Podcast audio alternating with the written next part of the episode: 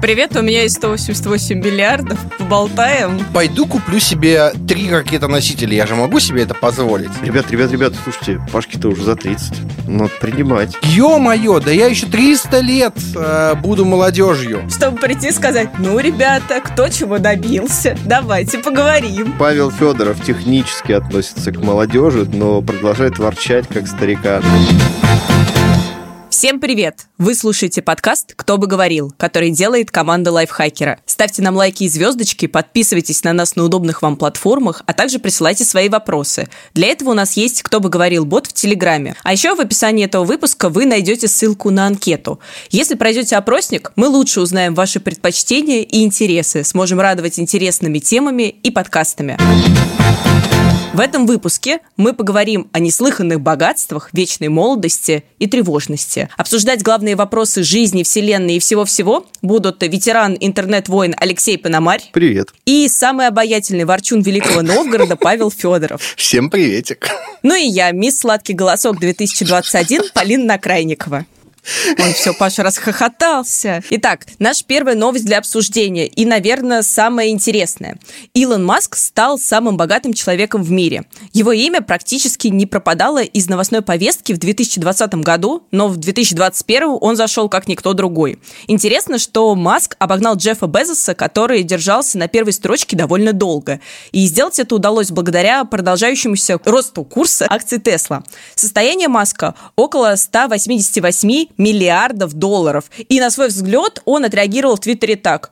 М, как странно, ну, возвращаемся к работе. Вот у меня такой вопрос, вот если бы вы стали самыми богатыми людьми в мире, то какой бы была ваша реакция? Вы бы также написали, ну, ничего такого особенного. Или, может быть, ну, не знаю, что-то более впечатляющее. Паш, как бы сделал ты? Э, Слушай, для начала я бы не смог стать самым богатым человеком в мире, потому что у меня слишком большой виш-лист вещей, которые мне надо купить.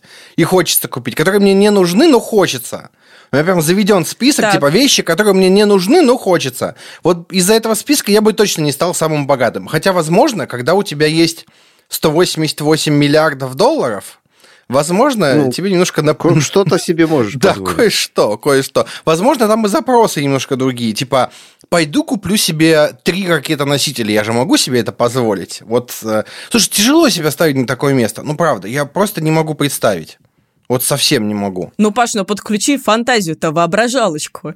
Как бы ты сделал? Вот если бы, вот все-таки, вот ты бы стал самым-самым богатым человеком на свете, как бы вот ты сообщил об этом в соцсетях? Вот я знаю, что когда ты размещаешь вакансии, у тебя в вакансиях есть тестовое задание. Если мы примем вас на работу, как вы напишите об этом Ах, в вот соцсетях? как Вот как бы ты написал да. в соцсетях? Э, Я бы написал, ну, странно, работаем дальше. Ну, правда, я не уверен, что, я не уверен, что если бы у меня было 188 миллиардов долларов, мне было бы дело до соцсетей. Вот о чем я думаю. То есть- Вот, понимаете, величие Илона Маска в том, что он при этом еще и в Твиттер пишет сам. Да он вполне себе шитпостит в Твиттер. То есть он там прям а, столько про биткоин пишет, столько про биткоин пишет. Да, это шутка для тех, кто не знает, да, есть такой известный вид спама, когда кидают картинку якобы из Твиттера Илона Маска, где он обещает раздать биткоины там, э, если вы перейдете по такой-то ссылке и так далее. Вы переходите по ссылке, и там, конечно, с вами начинают происходить всякие неприятные вещи. Так, хорошо, понятно. А что, Леш, насчет тебя? Как бы написал о своем богатстве ты? Ну, во-первых, да, наверное, и, и я бы попросил специально нанятых людей уже в этот момент. Вот. Ну, там мы знаем, что великие люди типа э, Илона Маска и... ну, ладно, термин «великий» здесь немножко неуместен. Известные люди, типа Илона Маска и э, бывшего президента США э, чуть ли не своими руками все это делали. А, вот, но не знаю, мне кажется, я к тому моменту уже кем-нибудь обзаведусь для таких целей, если мне правда будет дело до этого. Вот, а, кстати, про Маска и Твиттер, знаете же веселую историю, что его подруга, которая певица, которая от него родила ребенка со странным именем математическим, Так. а- они же вроде как ей чуть ли не в Твиттере познакомились, Да. что-то там по- О, ты тоже твиттерский? Да, да, да. Ну, это известная история, да. Вот, а что-то там реплами пообменивались, и потом в итоге пошли вместе на одно какое-то там э, светское мероприятие и заверте, как говорится. Вот. А, Слушайте, вообще, если возвращаться к самой новости, это же все не так важно действительно, потому что э, самый богатый человек с одной стороны, но все богатство, оно же очень виртуальное. Во-первых, акции с тех пор немножко подупали. Вот. Я просто как ну человек... Ну уж не аномально все-таки. А, ну, стоили на момент, по-моему, когда он стал самым богатым, что-то в районе 880, если я не ошибаюсь, в пике. Сейчас они стоят в районе 840. Я вчера заглядывал. Я просто, ну, занимаюсь немножко, немножко, чуть-чуть совсем инвестициями и смотрю за движениями интересных мне компаний. Вот, я, если что, не даю никаких рекомендаций, просто следую принципу, что ну, вот во что нравится, в то и, и вкладываю, да, вот. Дети, не делайте так, сразу говорю. Вот. А иногда удачно, иногда не очень. Вот. И акции Tesla это самая безумная вещь, которая э, есть сейчас на фондовом рынке. Никто не знает, почему она столько стоит, правда. А Tesla провела сплит акций в прошлом году. Сплит – это когда одна бумажка делится на несколько и стоит, соответственно, дешевле. Так вот, э, она после сплита уже, э, в общем, догнала и перегнала свою стоимость до. То есть там какой-то совершенно чудовищный рост. И этот рост, он подкреплен только ожиданиями рынка. То есть э, это не связано никак с показателями самой компании. То есть да, у Теслы был неплохой год. Они продали почти выполнили свой годовой план, там буквально каких-то крошек не хватило. Продали столько машин, сколько хотели но ничего прям сверх такого крутого, сверхвеликого Тесла, конкретно Тесла не сделала. Вот. Поэтому это какая-то безумно спекулятивная бумага, в нее э, любят играть люди, которые хотят быстрой прибыли, потому что она быстро падает, быстро растет, и люди катаются на вот этих горках туда-сюда, кто-то удачно, кто-то нет. Вот. Э, маленькая история, так уж и быть расскажу. Я в прошлом... Так уж и быть, так, Леш. В прошлом... Нет, ну это стыдная история просто. В прошлом году я э, купил э, пару бумажек Теслы, и после этого они рухнули и отрастали что-то в районе трех месяцев, не ошибусь, если скажу, трех месяцев, наверное, до того уровня, по которому я их купил. Когда они отросли, я дождался, когда они чуть-чуть, чуть-чуть в плюс выйдут, я думаю, ну куда уже дальше-то? Вот. И я их после этого продал. Так вот, э, с тех пор они выросли в два раза. Вот. Ну, это просто для понимания, почему... Ну, я, короче, я после этого эпизода просто решил, что нет, это не для моих нервов бумага, я более консервативен. Ну, я смотрю, да, что-то вы, э, прежде чем говорить о том, э, как вы разбогатеете, надо сначала разбогатеть, и пока с этим у вас как-то не очень. Полин, у тебя а, же вот явно я... есть план. Ну, почему? Я работаю над этим. Леша работает над этим. У тебя же явно есть план, что ты сделал. У тебя явно речь уже написана, что бы ты сделал, если бы ты стала самой богатой в мире. У тебя явно уже, уже подготовлена картинка. уже запланированы. Да, да, да, я прям уже уверен в, в этом. стоят уже. Поэтому рассказывай. Да нет, на самом деле я бы ничего не написала, О, но, знаете, я бы так ждала встречу, я бы так ждала встречу выпускников, чтобы прийти и сказать, ну, ребята, кто чего добился, давайте поговорим. Э, слушай, нет, не Катя, давай, что бы ты написала? Вот ты от нас требовала, теперь ты рассказывай. Не, ну я бы, наверное, написала, йоу-йоу, я супер богата, а вы нет. Мне кажется, это было Для бы этого не надо круто. становиться самым богатым человеком. Ну, тогда бы я стал не только самым богатым, но и самым ненавидимым не, человеком. Не, подожди, даже так. Для этого вообще не нужно становиться богатым человеком. То есть это же ну... все у тебя, ты же можешь это написать, кто за тобой проверит. Прямо сейчас иди напиши. Хорошо, вот и ждите в моих соцсетях. А, у меня при этом еще вот такая мысль. А, вот мы все с вами говорили о том, что а, довольно сложно помыслить богатство Илона Маска, потому что, ну, это все вот а, привычки богатых людей. И я нашла на лайфхакере статью, а, чем различаются привычки богатых и бедных людей. И, знаете, привычки богатых людей меня и в некотором роде смутили, потому что в статье перечисляются следующие привычки. А, богатые люди придерживаются распорядка дня, заботятся о здоровье, уделяют время самообразованию, стремятся передать ценности детям и верят в силу привычек. Ой, я богатый. Если без, пос... Если без последнего пункта, то это тупо Паша Федоров. И как бы вот вопрос. Ну что, я богач, что могу сказать? Нет, я могу сказать, что в подкасте «Потрачено» есть выпуск на эту тему. Почему ты не богач? Нет, а, по привычке богатых людей можно ли их а, перенять к себе? Послушайте, пожалуйста. О, да, это классная тема. Слушай, но все-таки, Паш, вот если бы ты получил в личное распоряжение вот всю сумму, вот так. все богатства Илона Маска, и виртуальные, и реальные, что бы ты с ними сделал, на что бы ты потратил? Раз уж ты заговорил про свой виш-лист, выкладывай. После покупки всей техники, которая мне не нужна, у меня бы осталось все еще 188 миллиардов долларов, конечно. То есть я бы, считай, ничего бы не потратил. 1200 рублей, наверное. Да, ты с... понимаешь, Паша, за эти деньги ты мог бы, например, э, сам начать производить микрофоны, да? Нет, ты мог бы проспонсировать пару сезонов покемонов. А зачем? Они и так выпускаются. Э, ну, они, они были бы, ну, не знаю, там, купить себе какого-нибудь, э, созда- создать ну, сделать так, чтобы создали покемона специально по твоему, так сказать, заказу. О, вообще, это, это тема. Слушай, это хороший, хороший вызов. Ну, вообще, наверное, если бы у меня было столько денег, я бы в первую очередь подумал... Смотрите, я не умею останавливаться. Э, слушатели этого подкаста это знают. Поэтому я бы пошел думать, как сделать больше. Вот объективно. Э, может быть, часть бы я просадил. Я, наверное, сегодня попозже расскажу историю, как я тут э, на, за, на, за 2021 год уже просадил кучу денег. Ой, расскажи сейчас. случайно. А да? Ну, давайте, смотрите.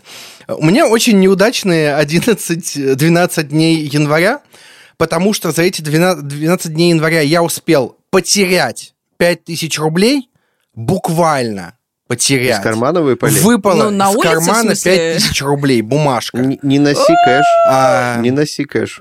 Я, я не носил, нам бабушка дала эти 5000 рублей, а мне жена сунула. А жена сунула мне и сказала, же... возьми, а то я их потеряю. Я их потерял А-а-а. в итоге. Э, я очень долго так. ходил, переживал, страдал. Э, ну ладно, окей, пережил. А, а потом, Леша, я знаю, что ты скажешь, что я сам дурак, и я знаю, что я сам дурак.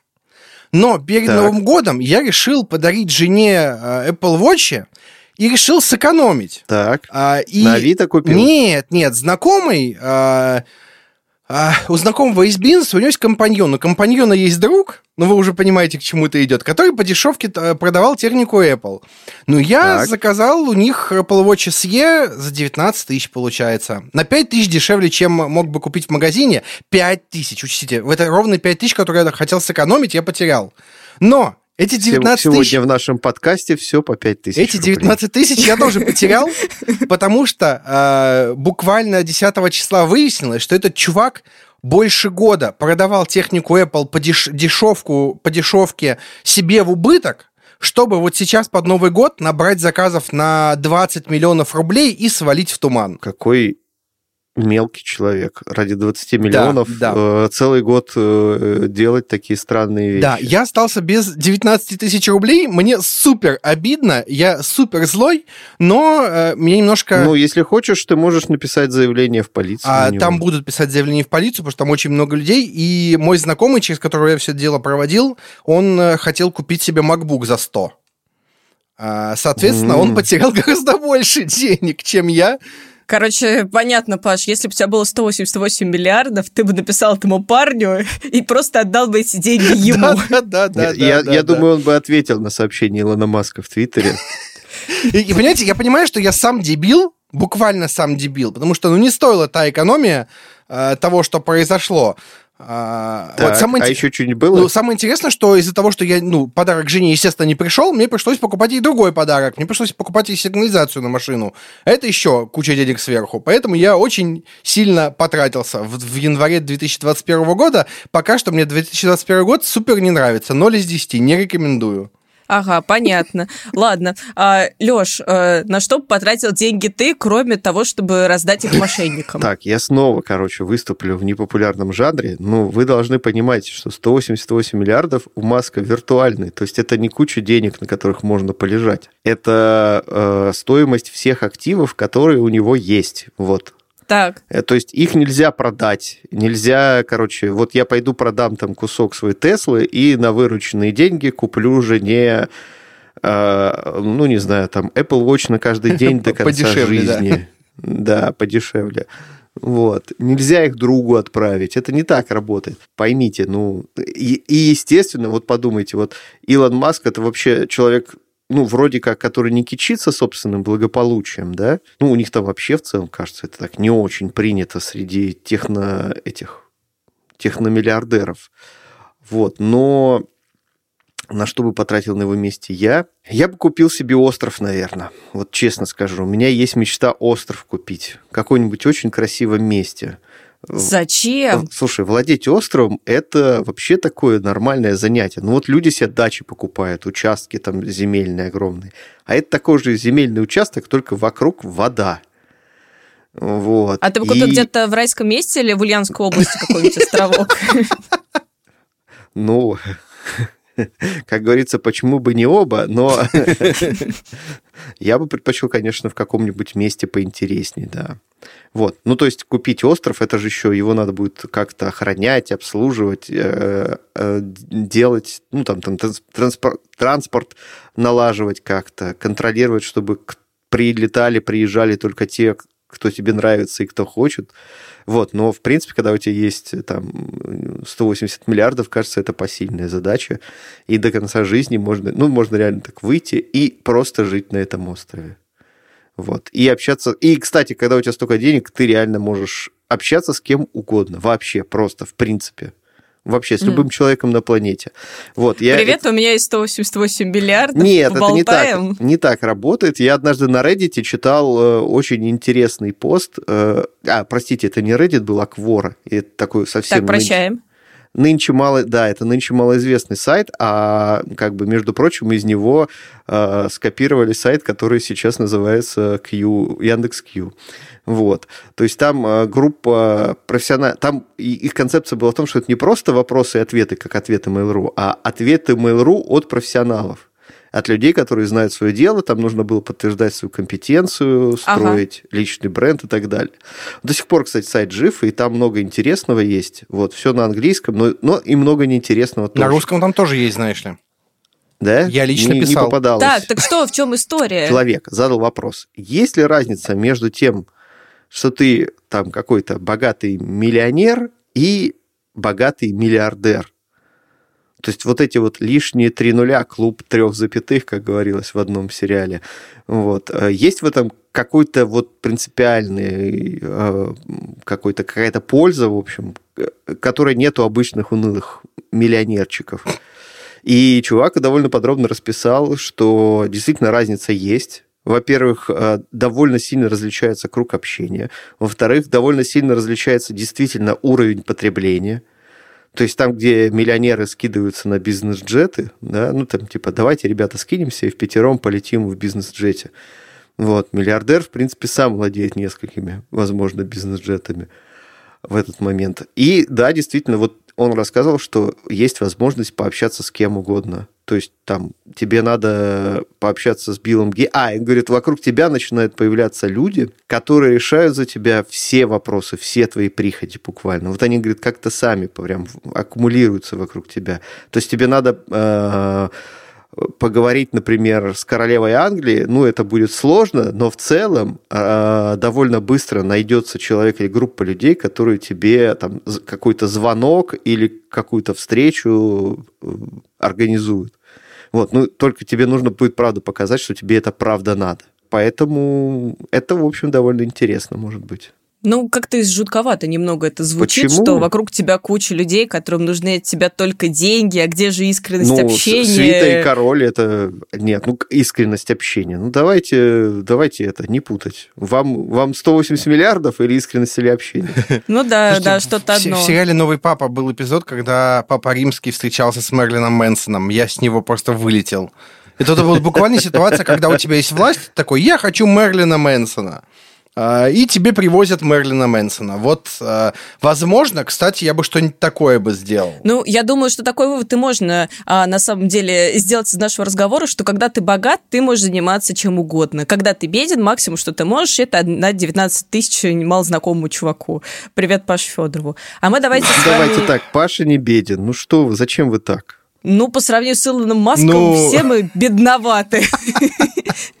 Нет, давай, э, вот опять же, э, на той же Кворе, собственно, задавался вопрос, как понять, ты богат ты или беден. Вот прям простой вопрос. Вот так. Каждый про себя думает наверняка, ну, что-то я не очень богатый, я там бедный и так далее. Если задать себе несколько простых вопросов, можно понять, что все, возможно, не так плохо. Например, если у вас своя крыша над головой постоянно, если у вас постоянный источник доходов, который покрывает все ваши базовые нужды и дает там возможность, например, вам куда-то путешествовать. Вы можете не пользоваться этой возможностью, главное, чтобы она была. Банально, если у вас доступ к чистой питьевой воде, например, не у всего населения планеты это есть каждый день. Вот. Можете ли вы э, регулярно питаться качественными продуктами, покупать овощи зимой, вкусные овощи зимой и так далее, и так далее, и так далее. Это все мелочи, да, конечно, но, опять же, если совсем вот глобально задуматься о богатстве и бедности, э, большую часть того, что мы можем себе сегодня позволить, наши предки там еще буквально сто лет назад, э, ну, они даже не мечтали о таком мы в довольно комфортную эпоху в целом живем. Да, цените то, что имеете, и, в общем, не прибедняйтесь, дорогие друзья. А мы переходим к следующей теме, и я хочу начать с вопроса. А вот для вас молодой это какой? Вот какого человека вы уже не назовете молодым? Зависит от его поведения. Да, Слушай, бывают старики в 25, а, а бывают а, молодые в 49. Ну, серьезно. Это правда. Ну, а, может быть. Давай так, я еще я молодой, тут... мне 31. Паш, ты mm. прям совсем еще прям... Да, и самое интересное, что теперь ты молодой с точки зрения государства, потому что вышла новая редакция закона о молодежной политике, где возраст молодежи повысили на 5 лет, с 30 лет до 35. Теперь, э, согласно нашему государству, молодежью считаются люди от 14 до 35 лет. Это было сделано, ну, чтобы больше людей могли получить всякие там льготы от государства, гранты, которые даются только молодежи и так далее. А мне в связи с этим интересно поговорить с вами о молодости. Вот э, вы сейчас чувствуете себя молодыми в том возрасте, в котором вы находитесь? Паша уже сказал, тебе 31, мне 26, а тебе, Лёш? Это страшная цифра, мне 38. 38. Вот Леша уже не является единственный не молодежный человек этого подкаста. По мнению государства, замечу. Так, а что насчет твоего собственного мнения? А, слушайте, я, мне кажется, вообще, как мне вот, э, как сказать, мне с каждым годом все лучше и лучше прямо. Вот. Ну так может это наоборот зрелость, а не молодость. Молодость наоборот, мне кажется, дискомфортно. Да, я на самом деле вот где-то вот самый золотой возраст, я считаю, это вот именно десятилетие с 30 до 40. Вот, потому что до 30 лет э, у тебя в целом как-то все... Ну, ты еще как бы учишься жизни, что-то изучаешь, там, что-то открываешь, э, какие-то шишки набиваешь. А где-то в районе 30 ты уже получаешь достаточно большой жизненный опыт. Перед тобой, в принципе, э, там, можно сказать, открываются все возможности этого мира, которые есть. Вот. И самое главное, ты достаточно молод для того, чтобы получать от них, от этих возможностей удовольствие без особых последствий. Вот в том числе для организма, например. А вот а, а Паш как раз э, перешел вот этот вот рубеж совсем недавно, получается, раз тебе 31. Ну и что можешь сказать, вот после 30-то жизнь только начинается или как? Самый кайф наступил? А, слушай, я согласен с Лешей в этом плане, ну, потому что в 30 ты такой, а, ну, слушай, я уже не птенец, которому 20 лет, а, я уже вполне себе состоявшийся человек, но мне все еще есть что поделать в этой жизни интересного. У меня есть две маленьких истории про этот закон о молодежи, на самом деле. История так. номер один. А это изменение про 30-35 лет хотели внести, когда мне было 22. Мне было 22, я только закончил универ, или 21 мне был, короче. Я вот занимался всей этой молодежной тематикой, и тогда мы прям активно обсуждали вот это изменение. Конкретно увеличение возраста молодежи до 35 лет. И я думал, ё-моё, да я еще 300 лет э, буду молодежью. И вот только угу. спустя 8-9 лет его приняли, и я понимаю, что, ну, чуть-чуть, на самом деле, вот буквально э, несколько недель назад я еще, я уже не был молодежью, а сейчас снова стал. Э, второй шанс надо использовать. Ну да, чуваки такие, ребят, ребят, ребят, слушайте, Пашки-то уже за 30, ну, принимать. Давайте как-то собираться, поторапливаться. Во-вторых, у меня есть э, очень смешная история про то, как правительство Новгородской области э, сделало очень глупый ход, как мне кажется, с точки, точки зрения. В 2010, по-моему, году они ввели программу э, поддержки молодых семей. Э, если в, есть семья, в которой хотя бы одному из супругов меньше, ну, входит в молодежь, до 35, по-моему, тогда уже было ограничение для этой программы, то они могут получить участок земли в Великом Новгороде. Это правительство, даже, да. это даже администрация города сделала. Прям в городе. Надо понимать, что у нас так. город не очень активно растет, И участков земли в городе даже тогда не было вообще. Ну вот буквально не было. И они ввели И эту делали? программу, лю- куча людей встала в очереди, а, и они такие, «А, что-то надо делать. И наш губернатор э, тогда, э, который тогда был, он сказал, а мы будем в области давать участки. И с тех пор 9 лет, ну 8, наверное, даже, мы стоим в очереди, нам раз, э, два, два-три раза в год приходит предложение, а, участков в городе нет, но мы предлагаем вам участок в селе Медведь Шимского района Новгородской области. А мы такие, о, интересно, нет, мы хотим в городе, мы будем стоять. Однажды нам предложили участок прямо за городом, типа 10 километров за город. Мы такие, блин, ну, может быть, стоит. Но мы посмотрели, и там буквально болото. То есть там а, есть деревня, которая строится, отстраивается сейчас, а, но, но вот наш конкретный участок был в болоте прям. вот. То есть там надо было высушить. Может, торф, торф можно добывать. А, типа того. И, и эти участки, они должны быть обязательно под э, строительство жилого дома. А, и фактически, если ты получишь этот участок в течение какого-то времени не будешь строить там дом, у тебя его могут еще и забрать. То есть максимально стрёмная программа, но мы в ней стоим. Много вопросов, я да. Как, прямо как жду. видите, Павел Федоров технически относится к молодежи, но продолжает ворчать как старикан. Слушай, я ворчал с э, 15 лет. Ну, то есть, э, у меня просто стаж 16 То лет есть ты еще ворчания. помнишь с- свое первое самое ворчание в 15 Слушай, лет? самое первое ворчание... Слушай, у меня, у меня есть история про то, какой я зануда. Она супер короткая. Э, Я учился в школе, это был год, наверное, 2001, 2000-2001. Мне было 10-11 лет. У нас в школе была дискотека. Мама любит эту историю рассказывать. У нас была в школе дискотека, а я с нее ушел, потому что пошел смотреть покемонов. Э, Мои одноклассники ходили с девочками танцевать, а я пошел смотреть покемонов и до сих пор считаю, что сделал правильно. Слушай, в 10-11 лет, да, я тоже считаю, что ты сделал правильно. Остальные одноклассники на следующий день просили, чтобы я им пересказал серию. Вот, видишь, ты правильно инвестировал свое время. Да, в, в заучивание всех 150 Ну, покемонов в по 10-11 порядку. лет, там, типа, в общении конкретно с противоположным полом, кажется, ну, как бы, скажем так, весь интерес такой очень общечеловеческий. Э, да. Понятно. Слушайте, ну а, я вот тоже на самом деле, несмотря на возраст, довольно часто чувствую, что, ну я даже не знаю, но я не такая прям молодая, бодрая. Ну то есть а, технически, да, я э, довольно молодая. С другой стороны, я постоянно чувствую какой-то груз ответственности, а, какую-то серьезность. Тут не возраст, ты главный редактор большого издания. Ну, как бы, было бы странно, если бы у тебя Ну, не было ответственности. Ну, в свободное это время я не главный редактор издания, а, а просто Полинка. И в этот момент я остаюсь такой же а, серьезной, и мне порой это очень сильно тяготит. И мне иногда кажется, что, блин, я слишком стара для этого всего. И знаете, я особенно а, почувствовала себя Извините, не удержался. э, какой-то слишком старый, когда я недавно посмотрела интервью Ксении Собчак с Даней Милохиным. А, знаете действующих лиц? Конечно. Ну, Да, Ксению да. Собч- К Ксению Собчак сожалению. Знаете, Даня Милохин это самый популярный тиктокер, Ну, не самый тех, кто не популярный. знает. Но э, на на Ютубе, а в этом ролике он позиционируется как самый А, популярный, скажем так. Но нет.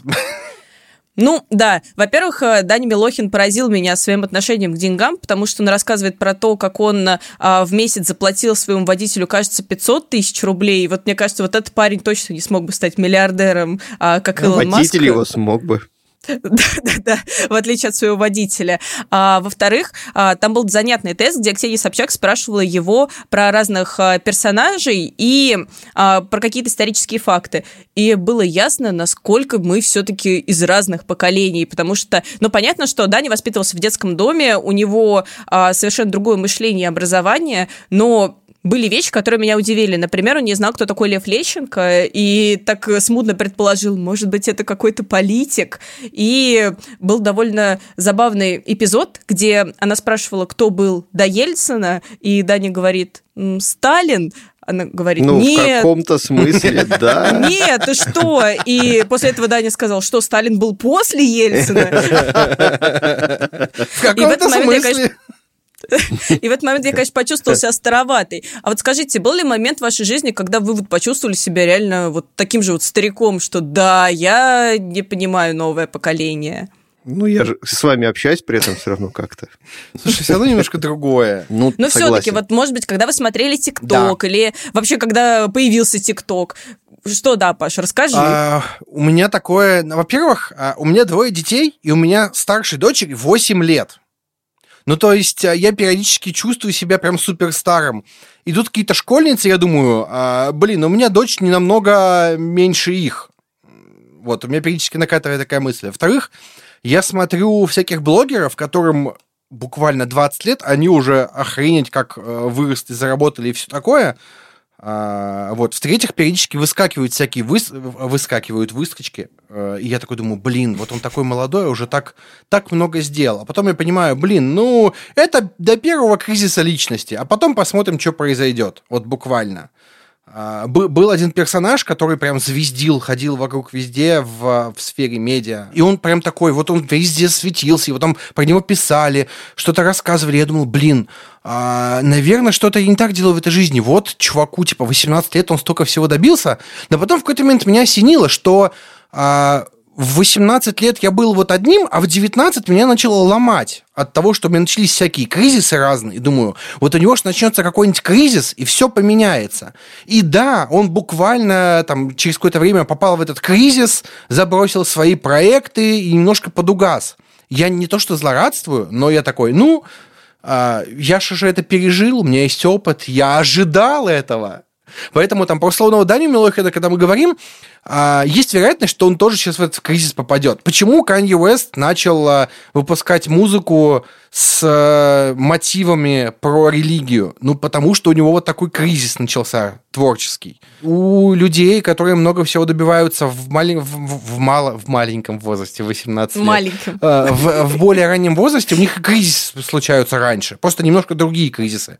У всех же есть свои загоны, свои проблемы, просто у них какие-то вот свои проблемы будут. Ну, примеры этого массы, да, да. можно вспомнить там Бритни Спирс, да, которая в 16 лет просто собирала стадионы, а сейчас судится со своим отцом за право распоряжаться заработанными ею деньгами и э, там воспитывать собственных детей. Да, но мне кажется, что случай Бритни Спирс это как раз случай человека, который рано повзрослела, да, слишком рано окунулась во всю эту взрослую жизнь. А мы-то с вами говорим про то, что наоборот, а, подольше побыть молодым, таким вот кидал там, ну, то есть и ребенком, и взрослым. Нет ли, кстати, в этом опасности, что люди будут дольше оставаться инфантильными, если будут дольше считать себя молодыми, не будут брать ответственность за свою жизнь? Э, просто хочу сказать для слушателей подкаста, что Паша Федоров на этом моменте томно зажег свечу и поставил ее рядом с собой.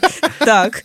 Нет, подождите. Во-первых, быть кидалтом это плохо, потому что вот Паша э, э лично кидалту перечислил 19 тысяч рублей перед Новым годом, как мы Блин. узнали. То есть вот мало того, что жена на меня смотрит, просто периодически смотрит, начинает улыбаться, очень тупо улыбаться, и я понимаю, что она вот про эту ситуацию да, вспоминает. Да, думает, да. Слушай, а может она думает, типа, какой заботливый у меня муж, он такой э, молодец. Да, купи... Не унывает. Сначала хотел купить ей часы, потом купила сигнализацию. Ну и что? Она говорит, вот видишь, что типа у него нашлись и на часы, и на сигнализацию для меня деньги. Она вот, знает, Паш, какой я жмот, поэтому... Вот, она, она думает, прям издевается. Она себя. Ради меня, ради меня достал звезду с неба. На самом деле, она в этой ситуации прям упивается тем, что я сам себя грызу, она просто меня смотрит и улыбается, и я начинаю себя грызть еще больше, она прям очень радуется тому, как я сам сам себя Вы прослушали краткий курс семейной жизни от Павла Федорова. Так все-таки, Паш, как ты считаешь, кидал там быть хорошо или плохо? Смотри, смотри, а, в, в этих ситуациях нет правильного ответа. Кому-то хорошо, кому-то плохо, но вообще смотри, в жизни нет вообще правильного пути. То есть нет варианта, в котором э, мы можем сказать, Даня Милохин сделал все правильно. Э, и вот то, что он стал звездой ТикТока, прям вообще правильный путь для него. Может быть, его путь был стать хирургом, который будет спасать миллиарды жизней. Ой, надеюсь, нет. Ты зря так э, говоришь. А вдруг? Ну, кстати, да. Почему? Вдруг? Почему? Мы, смотрите, вообще в целом а, жизнь человека за пять лет э, может измениться да. до неузнаваемости. И, например, ну, мы все это проходим э, в период университета, да, когда мы школу закончили, и спустя пять лет мы вообще другие люди. Да. Большинство из да. нас. Еще спустя пять лет после университета мы еще более другие люди. И э, этот процесс э, какого-то человеческого роста, развития, он длится на самом деле непрерывно. Угу. Где-то внутри, может быть, даже не очень глубоко, да, конечно, вы все равно остаетесь, ну, скажем так, вы себя осознаете как такой же классный, клевый чувак, каким я был там 10, 20, 30 лет назад. Вот, возможно. В этом нет ничего плохого. А, отсутствие, э, скажем так, ответственности за свои поступки – это, наверное, даже не характеристика ребенка. Вот. Есть очень ответственные дети, знаете ли, и очень безответственные взрослые. Вот. И очень безответственные совсем взрослые люди. Поэтому действительно, я соглашусь с Пашей, все довольно относительно. Чувствовать себя молодым – это очень классно, очень здорово, независимо от того, сколько вам лет. Это делает вас более смелым, делает вас, ну, вы просто у вас чуть больше поводов радоваться жизни, чем когда вы старые, всем недовольны, вот, и вам при этом еще и, допустим, 19 лет. Вот, поэтому все, вот если говорить о молодости, ну, есть биологический возраст, конечно, да, от него никуда не уйти, угу. но при определенном правильном подходе а, с этим можно какие-то вещи поделать, вот, чтобы он вас не очень сильно беспокоил до, достаточно долго. Вот. Главное то, что у вас в голове. В голове классно оставаться молодым, вот, а не старым. Слушайте, ну лучше и не скажешь. Давайте на этой ноте перейдем к проблемам взрослых людей. В начале января всю страну мучает один вопрос. Как вернуться в рабочий ритм после длинных выходных? 3 января мы отдыхали, отсыпались, не нагружали мозг сложными задачами. И вот э, пришло время встать в строй – хотя сделать это порой непросто. И вот хотел бы сегодня с вами поговорить о том, как снова вернуться к делам, потратив минимум времени на раскачку. Но сначала я хотела спросить вас на самом деле о том, как вы провели новогодние праздники. Паш Федоров не спрашиваю, поэтому, Леша, сразу тебе. А почему ты у него не спрашиваешь? дискриминация? Да мы уж послушали, как он провел. Паша а, сорил деньгами, это всем известно. Есть Знаете, как обидно. Я ему рассказал, мне стало полегче, но потом вы начали надо мной издеваться, и мне снова нелегко. Не Нет, Паша. Так в этом прикол этого подкаста. Блин. Не понял Нет, Паша, давай так. Смотри, э, у тебя в Телеграме ник Павел. Да. Вот, если кто не знал, если что, да. И тебя постоянно путают с Павлом Дуровым. Да. Вообще с любым вот Павлом тебя... в мире меня путают. У тебя... Сегодня меня просили провести исследование для программистов. У тебя появился еще один общий факт биографии с Павлом Дуровым. Ты тоже разбрасывал пятитысячные купюры. Вот. Павел после этого, правда, довольно быстро уехал из страны, вот, а ты, кажется, все равно поглубже засел в Новгороде. Поэтому относись к этому 25 тысяч поглубже. Ну. Видишь, вон у тебя окно как раз вижу на фоне. У тебя найдется еще пара купюр?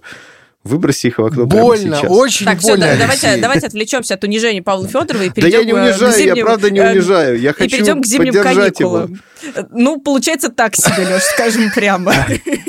Так все-таки, как прошли твои каникулы, Леш, расскажи. Мои каникулы традиционно прошли никак. Вот. Э, поскольку практически никто никуда не ездил, и я, в общем, тоже практически никуда не ездил, первые несколько дней я просто... Я, я лежал как после боя. Ну, конец года, во-первых, был очень тяжелый, поэтому я просто первые три дня мы лежали с женой и смотрели фильмы всякие. Вот. И, и, и ничего не хотелось делать вообще. Потом еще спустя пару дней э, просто ну, просто немножко, э, я, как, как сказать, я перевернулся, можно сказать, на другой бок и поделал другие дела. Вот, я купил Last of Us, вот, и э, Второй. вторую часть. Угу. Давно хотел, да, давно хотел, и подумал, что, кажется, лучшего времени не найдется. Вот, и все оставшееся время практически я проходил, ну, еще на три дня скатался в Москву немножко повидаться с друзьями и просто немножко хоть как-то э, сменить э, контекст общего, так сказать, об, общего окружения. Вот. Нормально прошли. Вот. Я вчера уже прям нормально поработал, понял, что... Тебе не было тяжело вливаться в рабочий ритм? Да нет. В общем-то, нет. Хорошо. Ладно. Паш, нет, что у нет, тебя на давай этот нет, нет. Давай ты расскажи. Ты все нас спрашиваешь, такая типа, ой, я посижу, отмолчусь. Нет, давай-ка ты рассказывай. А, мы, ну, а конечно, а видели в твоем инстаграме все, что надо, но рассказывай всем теперь. Все, что следует. На самом деле, а, я провела выходные довольно лениво, потому что я поняла за эти каникулы, в чем мое призвание. Мне кажется, лучше всего в этой жизни у меня получается смотреть телевизор, потому что я вот как утром ложилась, так и сидела. И так было здорово. Я и Покровские ворота посмотрела. Кстати, там я услышала фразу «попрошу без амикошонства». И теперь я хочу ее везде использовать. Вот вы знаете, что такое амикошонство? Нет это понебратство. Слово с французскими корнями «ами» – друг и «кашон» – свинья. Никому не интересный факт, но вот именно этим я и занималась на каникулах. Смотрела фильмы, гуглила слова и полностью наслаждалась. Мой муж а, успел еще а, позаниматься спортом, сходить на лыжах, но я все это проигнорировала. У меня были другие дела. Вот телевизор, да, это вот моя стезя. Так что все было классно, но вместе с тем мне было нереально сложно в первый рабочий день, потому что вот как мы общались с моей коллегой, мы как будто из открытого космоса вернулись на работу, потому что, ну вот просто какое-то вот все непривычное, все надо начинать сначала, надо снова вливаться в процесс. У меня был миллион созвонов с коллегами, потому что надо было узнать, а тут что, а тут с чего начинаем, на чем закончили. Ну, в общем, мне было правда сложно. И вот на этой ноте все-таки, Паша, расскажи, как у тебя-то было. Ну, смотрите, во-первых, для того, чтобы влиться в работу, можно просто во время каникул немножко подрабатывать, что-то делать. Это мой рецепт. Э, у меня были незакрытые долги по делам, по всяким проектам, поэтому я их доделал, чтобы вы понимали, э, в воскресенье, 10 января это было, да, в воскресенье 10 января я весь день потратил на запись э, видеокурса, который я должен был сделать еще в декабре. А, вот, а вообще мы с 4 января начал водить дочь э, к врачу там на процедуры, поэтому а, жизнь делилась на... строилась по расписанию. Ну, вот разве при таком графике ты отдыхаешь? Ведь наоборот кажется, что э, нужно отдохнуть, как-то вот выйти из вот этой рутины. Смотри, все, все очень просто. А, во-первых, а, выходные это отличный повод вырваться из потока, и кажется, вот это прям удается. Во-вторых, я всегда на новогодних каникулах э, сбиваю режим сна к чертям собачьим. То есть у меня не так с режимом сна проблемы. Но сейчас я опять ложусь спать в 3 часа. Вот я лег в 3, э, встал в 7. Как думаете, насколько я бодр сегодня? А у меня сейчас еще несколько звонков. Ну, да, у Паши Федорова еще на всякий случай расскажу, что мы записываемся в 10 утра, а в 9 у Паши было собеседование. Да. Я обалдела. Мне кажется, Паш, при таком режиме невозможно не выгореть и да. не стать ворчуном. А, слушай, тут есть э, два решения. Во-первых, э, я на февраль планирую в отпуск сходить, э, потому что я как раз подвыгорю немножко за январь. Это прям... Да, февраль. То есть так, просто ровно 28 дней. Как раз да, да, да, да, да. Когда-нибудь мне нужно взять отпуск больше, чем на три дня. Вот. А во-вторых, э, мне таблеточки прописали для успокоения нервов, поэтому я довольно Подожди, спокоен. ну а, а как таблеточки для успокоения нервов? Ну, в общем, кажется, ты это как-то не, не, не ту проблему не тем решаешь, нет? Не знаю, не знаю. Мне очень тяжело отключаться вообще от всего. А надо понимать, что я несколько дней прям тюленил-тюленил, то есть вообще ничего не делал. Сидел а, я в советиках расскажу, что я делал конкретно. А, интересно. Так, вот. ладно. А, я прям тюленил, тюленил, смотрел сериалы, играл в игры, и мне прям было стыдно за это. Но пару дней я себя даже сдерживал такой, чувак, ты заслужил эти пару дней. А, а потом, ну, уже прям сил не было. Я что-то пытался как-то делать, настраивать а, и делать что-то более или менее полезное, но при этом не влезая прям во что-то сильное, типа разобрать закладки, а, перестроить а, какую-нибудь систему планирования, а, распис... записать просто дела из блокнотика куда-то в другие места, вот что-то такое. Вот таким я занимался, это довольно медитативное занятие на самом деле тоже, где не очень надо думать по факту-то.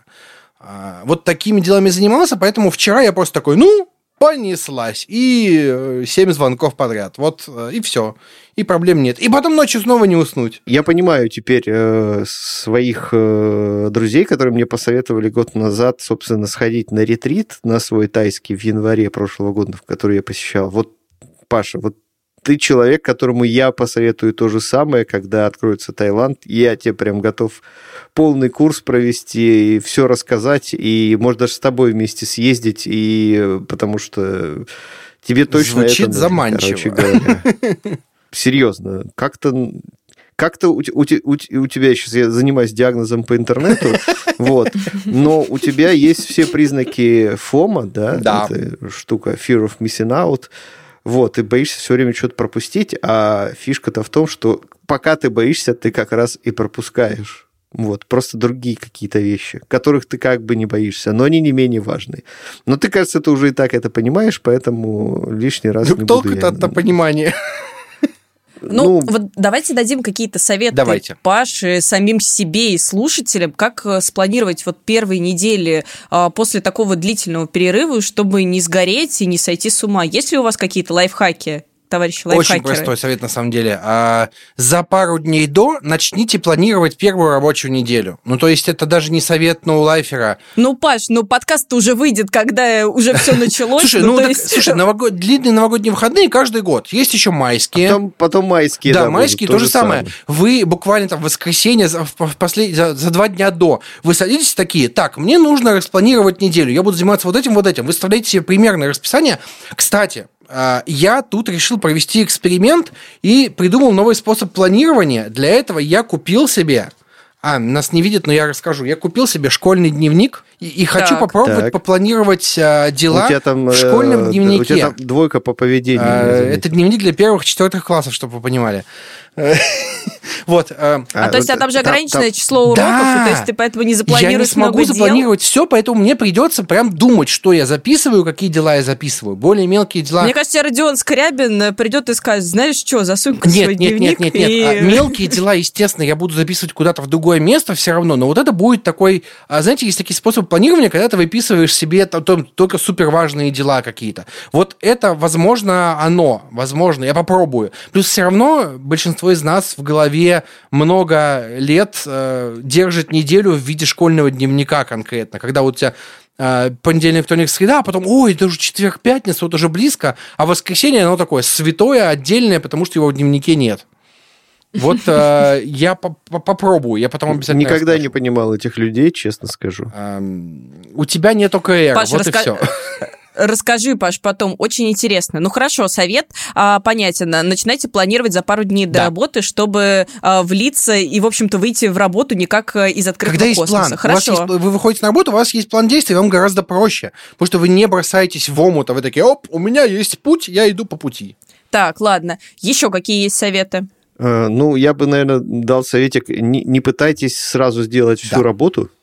Вот. То есть начинайте с чего-то полегче. Это как вот перерыв в тренировках. Вот э, не- э, у вас атрофировались некоторые рабочие мышцы за эти дни, вот, и вообще все вокруг работают пока еще с очень нестабильной скоростью, поэтому вы э, можете взять себе на, первые, на первую неделю задачки попроще, покороче, не знаю, там, не задерживаться на работе, если у вас это принято, уходить домой, так сказать, пораньше, больше разговаривать с людьми, вот, и в целом, короче, как-то чуть-чуть, чуть-чуть, в общем-то, снизить э, темп. Э, На одну неделю в году, правда, можно себе позволить. Вот. Особенно если вы, как сказать, ну, если серьезно, так довольно серьезно вывалились. Бывает чисто психологический дискомфорт, когда 10 дней ты не занимался какой-то привычной уже работой, ты возвращаешься к ней, и она наваливается, и ты начинаешь ее уже ненавидеть. Вот э, этого очень важно не допустить. Вот. э, и поэтому начинайте, так сказать, с весов полегче. Продолжу Лешин совет тем, что в первые дни очень здорово давать себе отдых после работы, потому что, особенно если вы такие вот трудоголики, как Паша, например, а, потому что мне вот первый рабочий день дался как-то тяжеловато. И после рабочего дня я по привычке напланировала себе дел. В частности, моим главным делом было сварить суп. А, меня хватило максимум на то, чтобы дойти до магазина и купить курицу. Я пришла домой и поняла, что все, эти руки больше не возьмут сегодня кастрюлю, поварешки и прочее, потому что, ну, я просто очень сильно устала. И кажется, первую неделю вы будете уставать особенно сильно, поэтому отдыхайте, высыпайтесь, и тогда вы выгорите с меньшей вероятностью.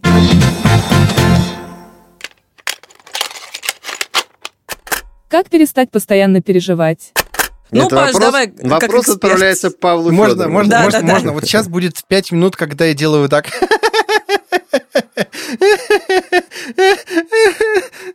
Никак. Это был э, ответ от Павла Федорова. От эксперта по переживаниям. Я переживаю да. за все, вообще всегда за все. Ну, то есть, э, ну, чтобы вы понимали, эта история, когда я потерял кучу денег, она прям очень сильно меня вогнала в- во что-то это. Притом это буквально было не последнее э, и не, не сильно сказалось на моем текущем состоянии э, вот всего, потому что я успел возобновить себе подушку безопасности, но все равно это очень больно. Это, я за все переживаю, правда. Вот, вот прям совсем. Никак, Ну, Да. никак не остановить. блин. Если у вас такая черта характера, я могу посоветовать разве что а, поискать себе психоаналитика а, нормального. Вот у меня пока не получается. да- давайте так, давайте так. Э, Если, э, если мы говорим о переживаниях, которые выражаются на физиологическом уровне, то есть вы думаете о чем-то, и вас в пот бросает прямо, или в дрожь, или вообще в целом как-то все прям ух, страшно, то есть прям страхи. А, возможно, стоит начать даже не с психоаналитика, а с врача с образованием профильным, да, то есть с психиатра. Вот. э, Психоаналитики прекрасные люди, они делают важную работу, но есть вещи, которые психоаналитик с вами не может сделать и не имеет права этого делать. А может сделать только психиатр. Это нормально, это не страшно, и, в общем, возможной проблемы-то никакой не будет, но лучше убедиться на всякий случай, во-первых. Во-вторых, да, а, некоторые таблеточки, которые помогают справляться с, дово... с вещ- Ну, то есть вы можете быть сломанным, да, и не понимать о том, что у вас в голове что-то сломалось. Вот. И решение может быть очень простое, могут быть какие-то таблеточки. Курс или постоянные... Ну, не хватает, там, не знаю, в организме, например, чего-то не хватает. В голове чего-то не хватает, ну, в смысле, в, в мозгу, да? И э, какой-нибудь довольно, да- даже не обязательно какое-нибудь страшное сильнодействующее вещество, вполне может эту ситуацию починить. И солнце станет светить ярче и так далее. Ну, Вот. мне кажется, вы предлагаете сейчас очень радикальные штуки для Это безусловно. Ну да. Да. Для тех, кто созрел. Я хочу объяснить. То есть вопрос звучит, как перестать переживать. Понимаешь, тут есть такой спектр вариантов того, что происходит с человеком. Д- Давайте так. Самое главное, что не надо делать, не надо слушать людей, которые говорят, не переживай. Блин, да, да, да, боже, я им хочу всем Вот. вмазать просто. И людей, которые говорят такие советы в духе там а, найди себе дело или типа соберись. Заведи ребеночка. Вот это тоже очень очень классный совет. Вот заведи ребенка, кстати, это вообще это, это худший, наверное, Да, из возможных да, советов да. в данном случае. У человека проблема. ну, Ухудши часто проблему тем, что на тебя ответственность за еще одного человека. Да, те- ты приводишь в жизнь еще одного человека, и теперь два человека с проблемами. Отлично. Вот. Или, э, например, семьям, да, еще такие советы часто. Вот вы, типа, у вас там проблемы в отношениях, ну вы ребенка заведите, и все как бы... И там начинается... Да, Будет не до проблем. Бог зайку, даст и лужайку и так далее. Это не работает, ребята, не работает. Вот. А, насчет того, как в целом вообще перестать переживать, ребя- это, это очень сложно. Очень сложно. Если у вас системная большая такая проблема, с ней надо работать по-разному. Если у вас проблема в духе, вы просто всего боитесь, можете начать с вариантов попроще.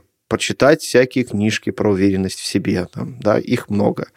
Прям погуглите и на лайфхакере посмотрите тоже. Есть, есть на эту тему.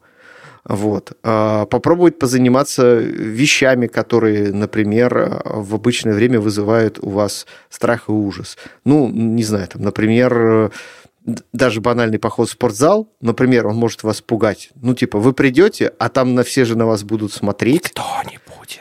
Вот, так вот, да, просто по- попробуйте прям вот поделать какие-то вещи, которые близки к тому, что у вас вызывает, э, ну, там, панику и страх. Вот, э, не знаю, там, э, сходите на, на танцы, например, пару занятий возьмите, сходите на танцы. Вот, по, а, попробуйте сменить круг общения, кстати. Очень часто бывает, что ну, просто пообщайтесь с какими-то совсем другими новыми людьми. Прям, не знаю, там, сходите на день рождения к какому-нибудь очень давнему знакомому, а, посидите в каких-нибудь э, онлайн-сообществах и так далее с людьми, которые вообще ничего про вас не знают, никак вас пока еще не судят и так далее, и так далее. Вот. Потому что действительно часто бывает, что на ваши переживания воздействуют ваши окружающие близкие. То есть будем откровенны, в жизни многих, и нас, многих из нас в головы нам родители заложили столько всего, что выковыривать это еще очень-очень долго каждому из нас придется. Вот. Как-то так. Ну, поскольку вопрос очень такой довольно общий, наверное, и ответ а, у меня получается такой довольно общий. У меня есть история, как обычно. Так, доставай свой козырь. А, окей. А, в декабре, в 20-х числах, у меня, я сидел, записывал видеокурс, и у меня случилась какая-то очень странная ситуация, когда мне стало тяжело дышать, прям очень сильно. А это немного напоминало паническую атаку, но не совсем. Я полез, э, почитал статьи еще раз, хотя я все уже читал, посмотрел. Это похоже, но не совсем то было. Вот прям у меня есть, э, у меня есть видео, где я говорю там вещи для курса, и мне становится плохо сдавливает грудь, становится тяжело дышать. Очень странное зрелище, честно говоря. И это было в выходные, я пошел к неврологу, чтобы понять, э, ну, что случилось. Потому что я померил давление, померил сахар, э, температуру, все, что можно, я замерил, все в порядке, пульс в норме, нет никаких физических причин. Я пошел к неврологу, невролог отправила меня на кучу обследований. А, в итоге мне невролог выписала таблетки, причем изначально она на втором приеме, на третьем даже. А, изначально она сказала, что таблетки мне не положены, но выписала мне таблетки после того, как я прям при ней психанул. Так. Но там была история, когда я пришел в поликлинику, они потеряли мою карту с результатами анализов.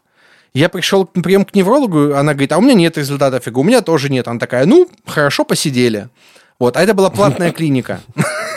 Класс. Вот, я там на кого можно только наорал, а, следующий прием для меня был бесплатный, потому что я на кого можно наорал, и мне выписали таблеточки. Так вот... А, я бы не пил на твоем месте. Они не помогают. Это, это был мой вывод. А, не все врачи одинаково полезны, не все таблетки одинаково полезны. И вот, например, мне выписали таблеточки, чтобы я лучше спал, а я сбил режим еще больше. Поэтому вот так. Ребят, если вы очень сильно переживаете за каких-то вещей,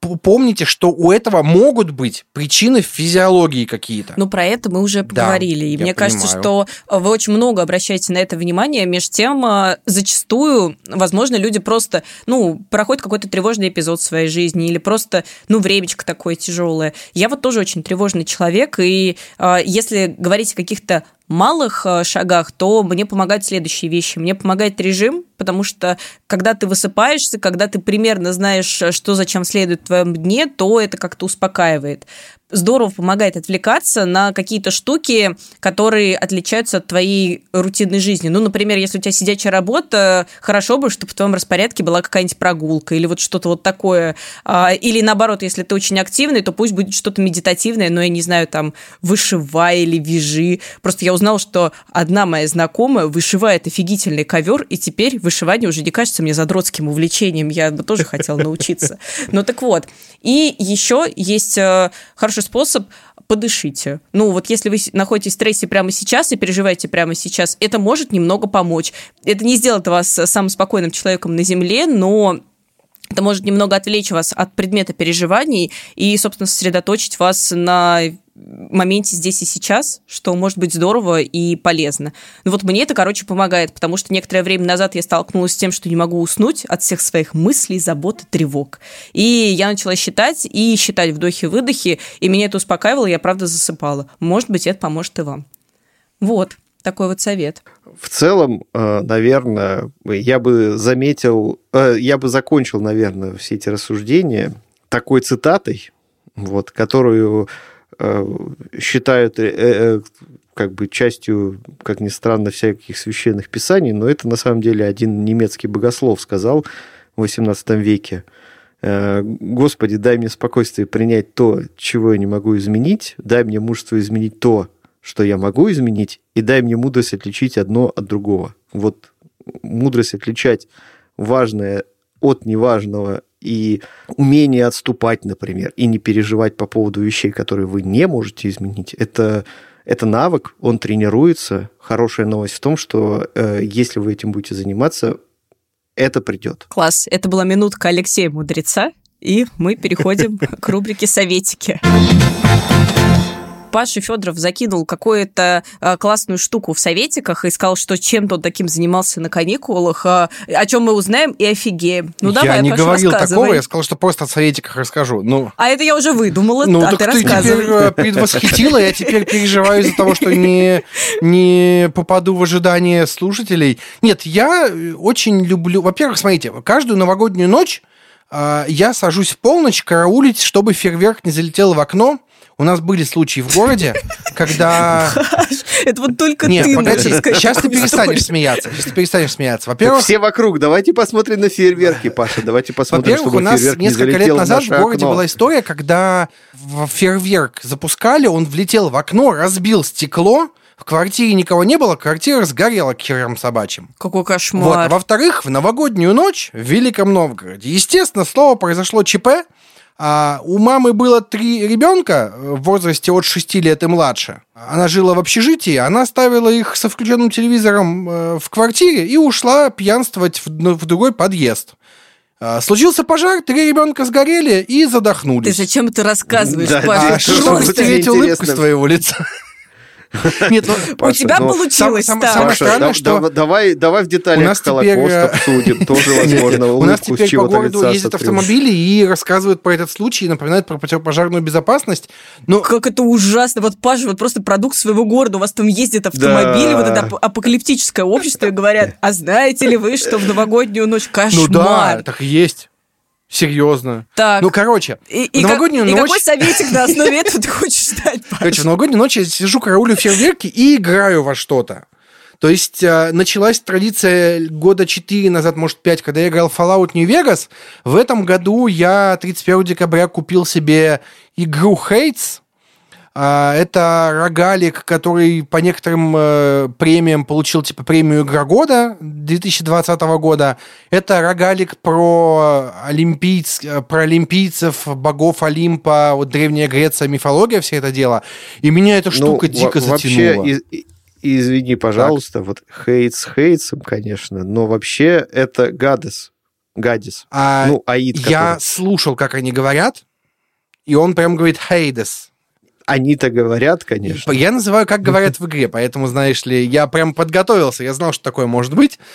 А, Ну, короче, игра, во-первых, а, я знаю, что Леша в контраргумент может сказать, что там нет явно глубокого сюжета, но он там есть а, в целом. Ничего не знаю про нее, поэтому вообще не... Ну, короче, суть... Мне вообще нравится, что Паша осуждаю. спорит с Лешей, Леша еще ничего Да, не да. сказал, а Паша уже... Вот ты скажешь, что я дурак, а я меж тем. Я волнуюсь просто, переживаю всегда из-за всего, поэтому э, у меня есть Ну, контраргумент. куда так тоже сюжета нет, Короче, если что. э, Nintendo Switch спустя 10 дней после установки игры показывает, сколько времени ты на нее потратил. Я потратил на Хейтс э, 30 часов на новогодних праздников, на праздниках.